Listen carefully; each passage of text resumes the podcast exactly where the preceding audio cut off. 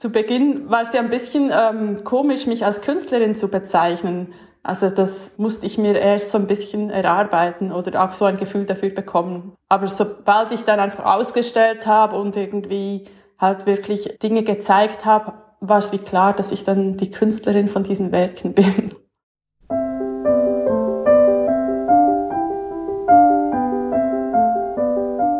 Kunstblick, der Podcast rund ums Sammeln.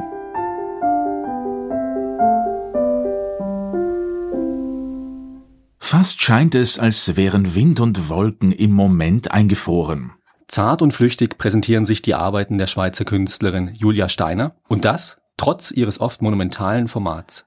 Performative Aspekte, der Prozess der Veränderung, Achtsamkeit, ein Hineinhören, Kommen und Gehen, Spuren vom Dasein und vom Dagewesensein, so lässt sich Julia Steiners Kunst vielleicht am besten charakterisieren. Die 40-Jährige hat in Bern und Berlin studiert. 2009 wurde sie mit dem Swiss Art Award ausgezeichnet, 2017 mit dem Wiener Strabag Art Award International. Julia Steiner arbeitet zudem mit verschiedenen privaten und öffentlichen Institutionen wie der Credit Suisse oder dem Museum Pfalz Galerie Kaiserslautern zusammen. Als Artist in Residence hat sie zudem einige Zeit in Peking verbracht und auch ihre Stammgalerie, die Galerie Urs Meile aus Luzern, hat ihre Dependance in Beijing. Wie wichtig ihr dieser internationale Spagat ist, welche Rolle Zeit und Raum und die Vergänglichkeit in ihren Arbeiten spielen und was bei ihr zu Hause eigentlich hängt, das hat uns Julia Steiner im folgenden Podcast verraten. Also, viel Vergnügen. Viel Vergnügen.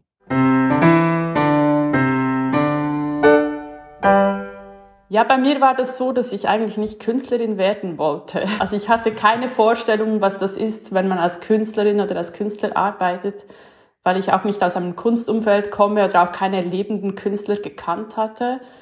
Und ich habe dann aber immer gezeichnet und mit Material gearbeitet und habe dann mich entschlossen, Kunstvermittlung zu studieren, weil ich dachte, da lernt man alles in alle Richtungen und habe dann schnell gemerkt, dass ich am liebsten meine eigenen Arbeiten mache und nicht irgendwelche Vermittlung oder Aufgaben erfülle oder so. Und dann habe ich halt wie so auch neben den Studienzeiten ganz viel gezeichnet und dann hatte ich auch einen super Mentor, der mich immer bestärkt hat, dem nachzugehen und so meinen e-, eigenen Weg zu finden und meine eigene Sprache zu entwickeln.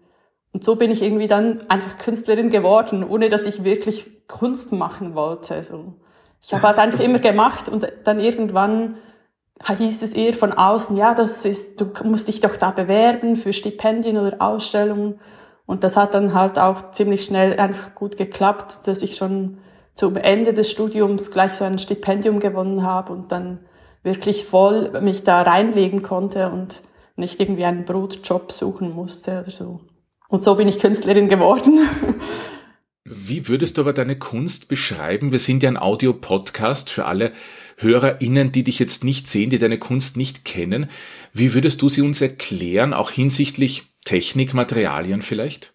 Also mein Schwerpunkt ist Zeichnung, würde ich sagen, Zeichnung auch im Raum. Ich arbeite zeichnerisch in verschiedenen Materialien, aber ein Hauptschwerpunkt ist mit schwarzer Gouachefarbe auf große Papierbögen oder auch gerne direkt auf die Wand oder auf Räume, Decken. Das ist so wie ein Hauptding und ich würde sagen, da geht es so inhaltlich vor allem so um Wachsen werden und Vergehen, um die Dynamik im Raum, eigentlich alles, was wie so beweglich ist im Raum oder was sich auch dauernd wie verändert oder zirkuliert. Das ist so, oder alles, was sich auch abspielt zwischen zwei Polen, also zwischen Schwarz und Weiß oder oben und unten, ein- und ausatmen oder ähm, schwer und leicht. All diese Dinge interessieren mich. Und jetzt nicht unbedingt ein Pol, sondern wie so das Spiel dazwischen, zwischen Gegensätzen. Und daneben arbeite ich auch ganz oft mit Materialien, wobei es da um eigentlich um die gleichen Themen geht.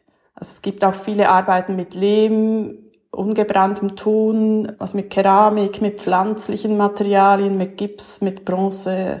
Also es ist relativ breit. Aber so der Hauptschwerpunkt ist schon die Zeichnung. Und ich habe mich ein bisschen natürlich auf deiner Website umgeschaut. Bei deinen Zeichnungen, die sind ja oftmals sehr, sehr großformatig auch. Sind das dann Arbeiten, die du speziell für Museen machst oder für Sammler? Oder sind das hauptsächlich Arbeiten, die du als Künstlerin für dich selbst erstellst und wo du dir wenig Gedanken darüber machst, wo sie später mal hingehen, sondern wo es einfach darum geht, dass du deine künstlerische Arbeit sozusagen auf Papier festhältst. Ja, ganz zu Beginn war es tatsächlich so, dass ich überhaupt nicht daran gedacht habe, wo die Arbeiten dann hingehen, weil ich wollte das einfach machen und habe es gemacht für mich eigentlich und dann eben kam das dann schon so an eine Öffentlichkeit und mittlerweile ist es natürlich so, dass es eine Mischung ist. Also ich mache es immer für mich selber, weil ich selber etwas herausfinden will, aber ich brauche auch den Dialog mit dem Außen oder einen Ort, wo man das dann sehen oder diskutieren kann und ja, es ist unterschiedlich. Eben, ich mache jetzt nicht Arbeiten für Sammler und Arbeiten für Museen. Es ist halt einfach, weil ich großformatig arbeite, ist schon so, dass jetzt viele Dinge nicht so in kleine Räume passen, wobei ich auch kleinformatige Arbeiten habe. Aber ähm, jetzt so Museen oder Institutionen sind halt schon gute Orte, auch um im Raum wirklich raumspezifisch dann große Arbeiten zu entwickeln. Und ich finde das auch total spannend, auch wenn es dann gleich wieder verschwindet nach einer Ausstellung. Wenn man sich deine Arbeiten auf deiner Homepage oder im Internet generell anschaut, du warst, glaube ich, 2009, 2010 und 2014 in Peking als Artist in Residence und ich habe so das Gefühl, da hat sich was verändert in deinen Arbeiten. Ja, für mich waren eigentlich immer diese Residencies, also jetzt China vielleicht im Besonderen, extrem wichtig, weil es halt wie so ein Zeitraum war, wo ich mich einem ganz anderen Ort ausgesetzt habe und auch auf mich zurückgeworfen war. Und jetzt Peking, da war halt 2009, da war so eine extreme Energie auch da vor Ort spürbar für mich dass es schon so etwas passiert ist mit der Arbeit. Ich hatte irgendwie so das Gefühl, es ist alles möglich und man kann auch, die Dinge entwickeln sich so schnell, verändern, sind immer in Bewegung und ich fand das super inspirierend. Und ich denke schon, dass sich die Arbeit jetzt nicht ganz konkret auf Dinge dort bezieht, die ich dort erlebt habe, aber das so eine Haltung oder so ein, ja, irgendwas hat sich da verändert, auf jeden Fall, ja. Weil du sagst Haltung, ich hätte so das Gefühl von außerhalb, dass sich viele deiner Arbeiten um Gefühle drehen wie Flüchtigkeit, Achtsamkeit, auch ein Hinhören. Es sind relativ stille Arbeiten, wenn man das so sagen darf, die eher zur Kontemplation vielleicht einladen, als irgendwie so aggressiv auf die ZuseherInnen zugehen. Sehr viel monochrom gehalten. Ich spüre so ein bisschen was von Kommen und Gehen, von Dasein und Dagewesensein, glaube ich, heißt es in einer Projektbeschreibung von dir. Woher kommt dieser Zugang? Das klingt doch sehr asiatisch. Ja, das war tatsächlich auch der Grund, weshalb ich irgendwie nach China gekommen bin, weil eben zu Ende des Studiums wollte ich einfach weggehen, irgendwo hin, ein halbes Jahr oder ein Jahr irgendwo hingehen, möglichst in einen anderen Kulturkreis. Und mich haben die Leute immer gefragt, was ich mit asiatischer Tuschemalerei ähm, zu tun habe, weil es da viele Parallelen in meiner Arbeit gibt und ich hatte keine Ahnung davon und habe mich dann begonnen da einzulesen und fand halt ganz viele Parallelen mit der ähm, taoistischen Philosophie also auch Ideen in meiner Arbeit haben sich da total gespiegelt. Dann habe ich gedacht, ja, ich muss nach China gehen und dort ein halbes Jahr arbeiten und hatte dann auch die Gelegenheit dazu, dort in ein Studio zu gehen. Und so kam ich eigentlich dahin und habe dann schon herausgefunden, dass die chinesische Tuschemalerei ganz was anderes auch ist. Also jetzt aus asiatischer Sicht entspricht es wahrscheinlich gar nicht meiner Arbeitsweise, aber ähm, es gibt tatsächlich schon so Verbindungen. Vielleicht noch mal einen Schritt zurück. Wie funktioniert das, dass man zu so einem Artist-in-Residence-Programm kommt, beziehungsweise wie dann eben auch nach China? Ja, Wie da, da war es wirklich so, dass ich eben nach dem Studium dahin gehen wollte, nach China. Und ich habe einfach geschaut, welche Möglichkeiten gibt's, was gibt's für äh, Studios, wo man sich bewerben kann. Ich habe dann gesehen, es gibt die äh, Galerie Ursmeile, die aus der Schweiz ist, die dort vor Ort ein Residency-Ort äh, hat, eigentlich für ihre eigenen Künstler vor allem. Und ich habe dann einfach mal angefragt, ich konnte mich bei der Galerie wie vorstellen gehen und die haben mich dann eingeladen. Und daraus, nach dem halben Jahr dort vor Ort, ist dann auch diese Zusammenarbeit mit der Galerie entstanden, weil ich halt dort vor Ort immer mit ihnen im Austausch war. Ich konnte dann eine Ausstellung dort in der Galerie machen. Und das hat sich eigentlich sehr schnell dann einfach so entwickelt. Wie wichtig ist es dann jetzt aus heutiger Sicht, dass du eben als Künstlerin auch international bei der Galerie vertreten bist? Also nicht nur ich glaube, die Galerie sitzt ja mit Hauptstandort in Luzern, hat aber eben auch in Beijing diesen Standort. Wie siehst du es? Also, wie wichtig ist sozusagen diese internationale Repräsentanz als Künstlerin? Also ich finde es total wichtig, weil ich sehe jetzt nicht in meiner Kunst eine Landesgrenze oder ich beziehe mich da jetzt nicht auf die Schweiz oder so. Das ist total wichtig, dass die Galerie mich auch zeigen kann an den Messen international oder auch in, eben in Peking und auch sonst einfach eine Unterstützung, um die Arbeiten nach außen zu tragen, weil das ist jetzt nicht das, was ich am liebsten mache. Ich bin am liebsten in meinem Atelier oder in einem Ort, wo ich arbeite und irgendwie so dieses ähm, Vermitteln nach außen ist schon super, wenn das dann inter international über eine Galerie passiert. Du hast über Grenzen gesprochen, Fragmente der Welten am Saum des Raumes, Days and Spaces, Here and Where Across Rooms heißen einige deiner Arbeiten. Welche Rolle spielen Raum und Zeit in deinem Werk? Ja, das sind eigentlich die Hauptthemen meiner Arbeit. Also ich würde sagen, unser Dasein im Raum und in der Zeit und die Vergänglichkeit auch sind wirklich so die zentralen Themen. Und ich habe auch immer die Vorstellung, deshalb sind meine Werke auch so großformatig, weil ich das Bild ist für mich wie ein Gegenüber. Also es ist für mich auch wie eine Umgebung oder ich will darin eintauchen können oder davor stehen und das auch physisch wie erleben können. Und so bin ich auch von den großen Papierformaten dann in den Raum gekommen, dass ich irgendwann dachte, ah, ich möchte wirklich einen Raum dreidimensional rundherum bis auch auf die Decke, je nachdem, ähm, bezeichnen, weil man dann auch die Übersicht verliert oder sich der Blick, aber auch physisch kann man darin herumwandern und hat immer neue Blickpunkte und Perspektiven und das Bild setzt sich eigentlich dadurch zusammen, dass man sich darin bewegt und auch Zeit darin verbringt. Und das sind dann wirklich so ortsspezifische Raumzeichnungen, die nur dort vor Ort so richtig erlebbar sind.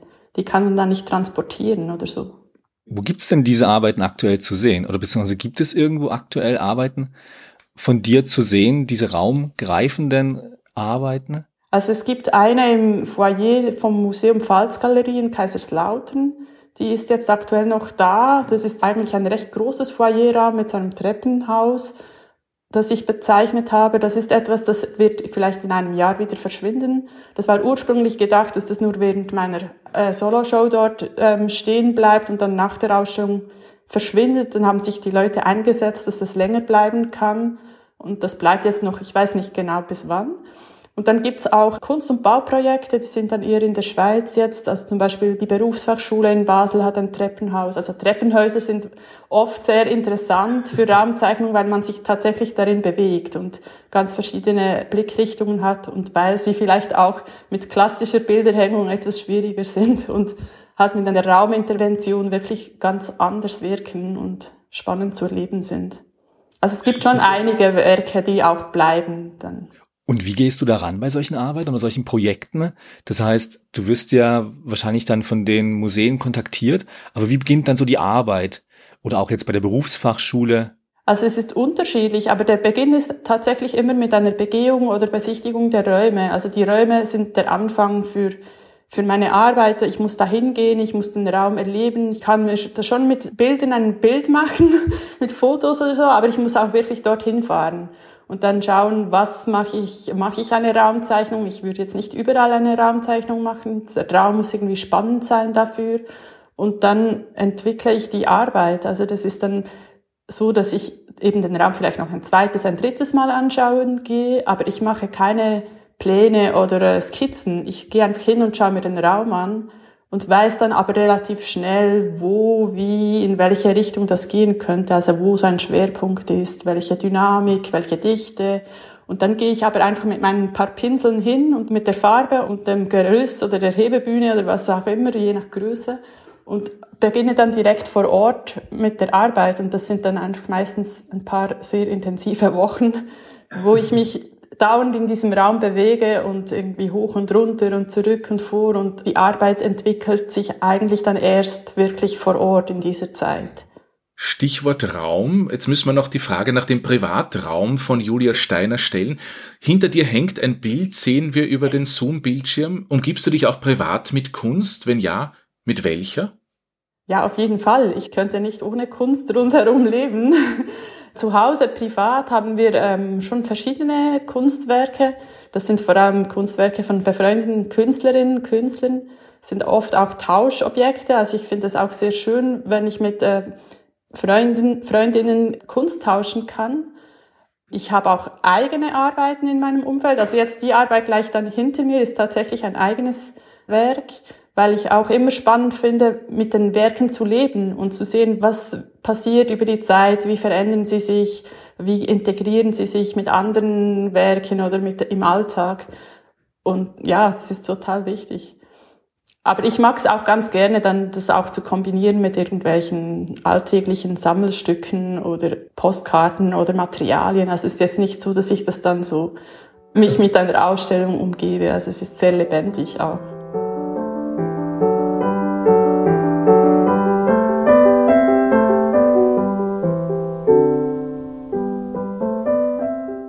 Die Schweizer Künstlerin Julia Steiner war unsere heutige Gesprächspartnerin. Großformatige Zeichnungen von ihr könnt ihr ab 6. November übrigens im Rahmen einer Gruppenausstellung im Kulturbahnhof Ella in Düsseldorf sehen. Ja, und vielleicht ist sogar auch etwas für eure eigene Kunstsammlung dabei. Solltet ihr dazu vielleicht professionelle Beratung brauchen, dann hört unbedingt nächste Woche wieder rein, denn da haben wir mit der Kunstberaterin Sonja Lechner gesprochen. Bis es soweit ist, hinterlasst uns doch einfach einen Kommentar auf Facebook oder auf Instagram oder schreibt uns eine Mail, wie es euch so mit dem Sammeln geht. Auf hello at kunstblick-podcast.com. Also, bis zum nächsten Mal. Bis zum nächsten Mal.